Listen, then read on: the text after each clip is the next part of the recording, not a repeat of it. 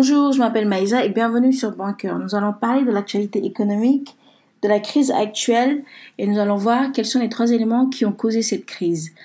Euh, nous allons finir par voir euh, comment investir en bourse, comment saisir l'occasion pour acheter à prix soldé des titres et, euh, et surtout quel, quel titre privilégier? Cette crise elle est latente depuis deux ans parce que l'Amérique est en fin d'un cycle anormalement long de croissance. Il y a le plein emploi et les capacités de production sont pratiquement saturées. La politique de Donald Trump a été de maintenir un haut niveau de la bourse américaine. On continue à injecter des, des liquidités de façon à éviter la retombée du souffle. Cependant, les difficiles négociations avec les principaux partenaires commerciaux des États-Unis, dont l'objet est la réduction du déficit commercial des Américains, se passent très mal. Parce que rapatrier des usines vers les États-Unis n'est pas évident lorsqu'il n'y a pas de main-d'œuvre qualifiée disponible. De plus, cette réduction du déficit commercial ne peut être réelle qu'en diminuant les importations américaines. Parce qu'accroître les exportations n'est pas possible, à part peut-être les produits agricoles, mais ils représentent une faible valeur ajoutée. Donc les économies des principaux partenaires des États-Unis, donc, l'Europe, se préparaient à une réduction de leur croissance qui se traduirait par une réduction de leur achat aux États-Unis. Et c'est ce que les, les informations en provenance des entreprises du S&P commençaient à laisser deviner. La crise, de plus, la crise du coronavirus qui a arrêté une bonne partie de l'activité industrielle chinoise et qui maintenant arrête une grande partie des transports de personnes et d'activités de loisirs partout dans le monde, va précipiter, a précipité la chute des indices boursiers en dépit des tentatives des banques centrales. Mais en fait, euh, actuellement, les taux d'intérêt sont tellement bas et les baisser encore plus ne fera fondamentalement pas dépenser plus que ça dans, dans un monde qui a peur des échanges entre les populations. Entre nous, un exemple tout bête, qui ose maintenant acheter sur AliExpress, AliExpress? Personne. Donc je pense que la chute de la bourse ne fait que commencer et qu'elle va continuer dans les, pendant les mois à venir. Sans oublier le troisième élément, la chute des prix du pétrole qui a engendré un, crash boursier la semaine dernière et qui continue, la bourse continue à chuter. Mais euh, les crises financières sont pour la plupart conjoncturelles et courtes. Les périodes de baisse durable des indices sont relativement rares. Lors d'une crise financière, une fois le point bas atteint, l'indice américain par exemple met pratiquement toujours moins de 5 ans à retrouver ses niveaux d'avant-crise. Depuis la fin du 19e siècle, seules deux crises financières d'une ampleur exceptionnellement importante ont fait une, exception à cela. La crise de 1929, où l'indice a mis 25 ans à retrouver ses niveaux d'avant-crise, et la crise de 2008, où l'indice a mis 7 ans à combler ses pertes. Cependant, la leçon à retenir de cette étude historique est qu'il ne faut pas trop se focaliser sur les tendances de court terme. Les crises financières sont le plus souvent conjoncturelles et sont toujours suivies de bonnes périodes de performance boursière. De plus, lorsqu'une crise survient, il est souvent déjà trop tard pour réagir.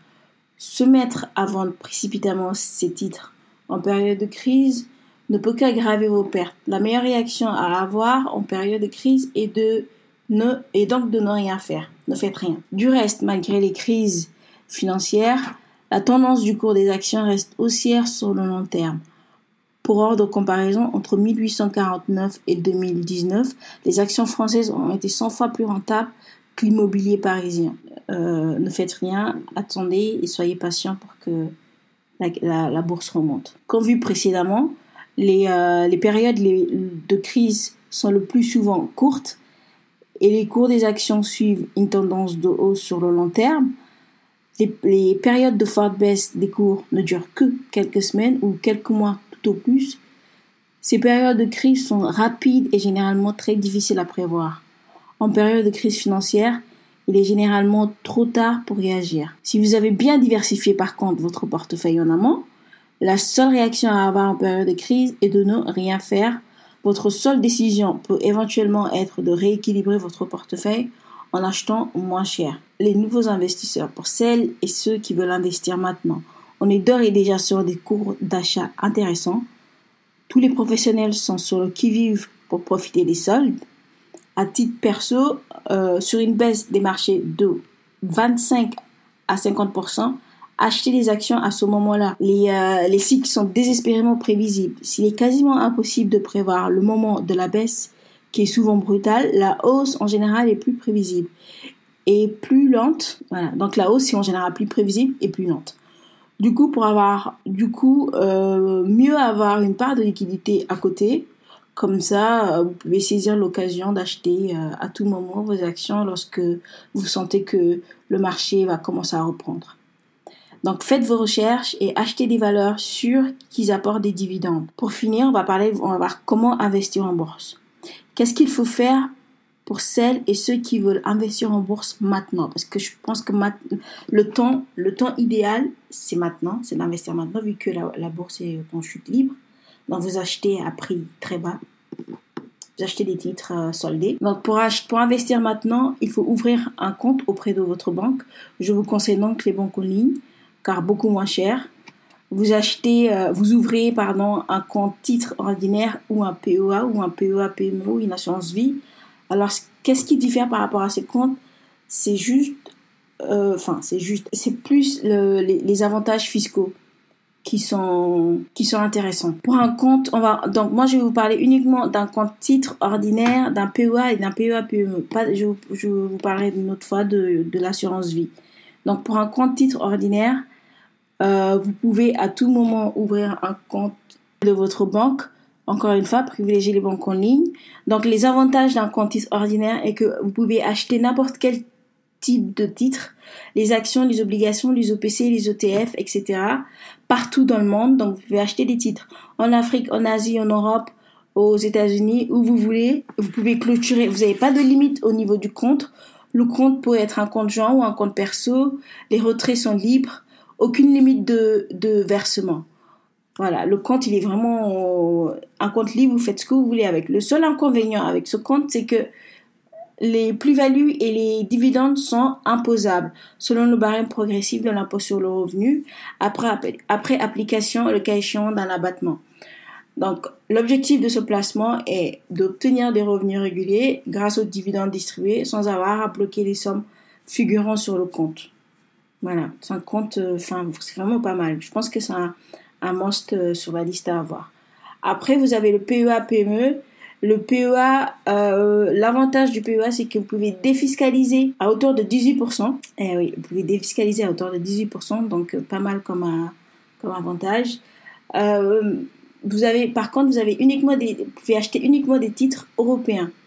Et euh, pour défiscaliser, il faut, il faut garder le compte minimum 5 ans. Donc, à partir de 5 ans de détention, euh, vous pouvez bénéficier des avantages. Un seul plan par personne, un seul plan par personne, plafond de versement 150 000 euros pour un PEA classique et 75 000 euros pour un PEA. Le SRD, le service de règlement différé, n'est pas autorisé et les obligations ne sont pas éligibles. Vous ne pouvez pas acheter les obligations avec un PEA, vous pouvez uniquement acheter des actions euh, des OPC et des OTF, des trackers. On va en parler des trackers tout à l'heure. je vais vous parler de comment composer votre portefeuille. Voilà, donc vous pouvez pas le clôturer si vous si vous pouvez pas retirer n'importe quand et n'importe où n'importe quand lorsque vous voulez. Vous enfin, vous pouvez pas retirer quoi que ce soit sur le compte pendant au moins 5 ans parce que sinon vous allez payer les plus-values, euh, les impôts sur les plus-values et les dividendes. Vous pouvez avoir un compte titre et un PEA ou un compte titre et un PEA PME. Parce qu'en fait, il y a des, euh, bah, les, vu que le PEA, vous pouvez uniquement avoir des titres européens. Vous pouvez pas acheter des titres euh, en Afrique ou aux États-Unis. Donc, le, ce serait bien d'avoir un, un compte titre ordinaire pour acheter tout ce qui n'est pas européen et un PEA acheter tout ce qui est européen et pouvoir défiscaliser sur le PEA. Comment composer votre portefeuille? Pour les novices, moi je vous conseille de Diversifiez votre portefeuille en mettant des 25% euh, d'actions, 25% de ETF, 25% d'obligations et 25% de fonds, OPC et tout type de fonds que vous voulez. Donc il faut diversifier le maximum possible votre portefeuille. Les ETF, je trouve que c'est très intéressant pour les gens qui connaissent pas trop la bourse. Pour les ETF, je trouve que c'est très bien pour les gens qui n'ont pas du tout le temps de gérer leur portefeuille ou les gens qui sont des novices. Alors moi, je vous conseille de prendre des, comme je l'ai dit tout à l'heure, 25% d'ETF, 25% d'obligations, 25% d'actions et 25% euh, de, de fonds Les ETF, qu'est-ce que c'est en fait? Les ETF, c'est Exchange Traded Funds. Les ETF sont plus couramment désignés sous le terme de trackers indiciels cotés en bourse qui repliquent la performance d'un indice, comme par exemple le 440 ou le Ronex ou le, ou le Dow Jones. Ce sont des produits transparents qui ont pour objectif en fait de repliquer la performance d'un indice boursier. Un ETF reflète une fraction de l'indice qu'il suit. Cela veut dire par exemple qu'un ETF reflétant un millième d'un indice vaut 45 euros quand cet indice vaut 4500 points. Si cet indice passe à 5000, 5000 points, alors la valeur de l'ETF se porte alors à 50, 50 euros. Les avantages des ETF est qu'ils sont cotés en bourse, ce qui permet d'y rentrer et d'en sortir en passant simplement un ordre d'achat ou de vendre sur le, sur le marché. C'est comme des actions, enfin c'est pareil. Cela se, se fait en s'adressant à un broker ou, euh, ou sur votre application, sur votre compte euh, que vous avez ouvert sur votre compte titre ou PEA. Euh, comme les actions, les ETF portent un numéro identifiant international, donc on les appelle les ISIN qui simplifie grandement la passation d'ordre. Et autre avantage de ce produit, c'est qu'il permet aux épargnants d'accéder aux performances d'une centaine d'actions en achetant quelques ETF. Enfin, les ETF permettent de bénéficier des dividendes et perçoivent donc des dividendes versés par celles-ci.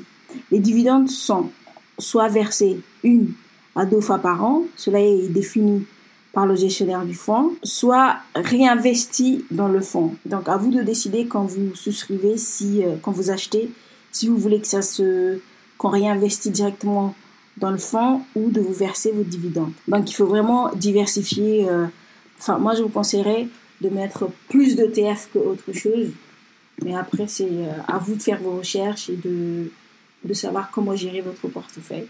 Voilà, j'espère que j'ai rien oublié que je vous ai tout dit. Euh, si vous avez euh, des questions, n'hésitez pas à m'envoyer un mail à banker-du6 investissement.gmail.com. Vous pouvez aussi me suivre sur Instagram avec Banker Podcast. Et euh, n'hésitez pas à laisser vos commentaires sur iTunes, Spotify et SoundCloud. Voilà, vous pouvez nous écouter sur iTunes, Spotify et, et SoundCloud. Et n'hésitez pas à laisser un commentaire, n'hésitez pas à nous poser des questions. Voilà. Merci. Ciao. À la prochaine.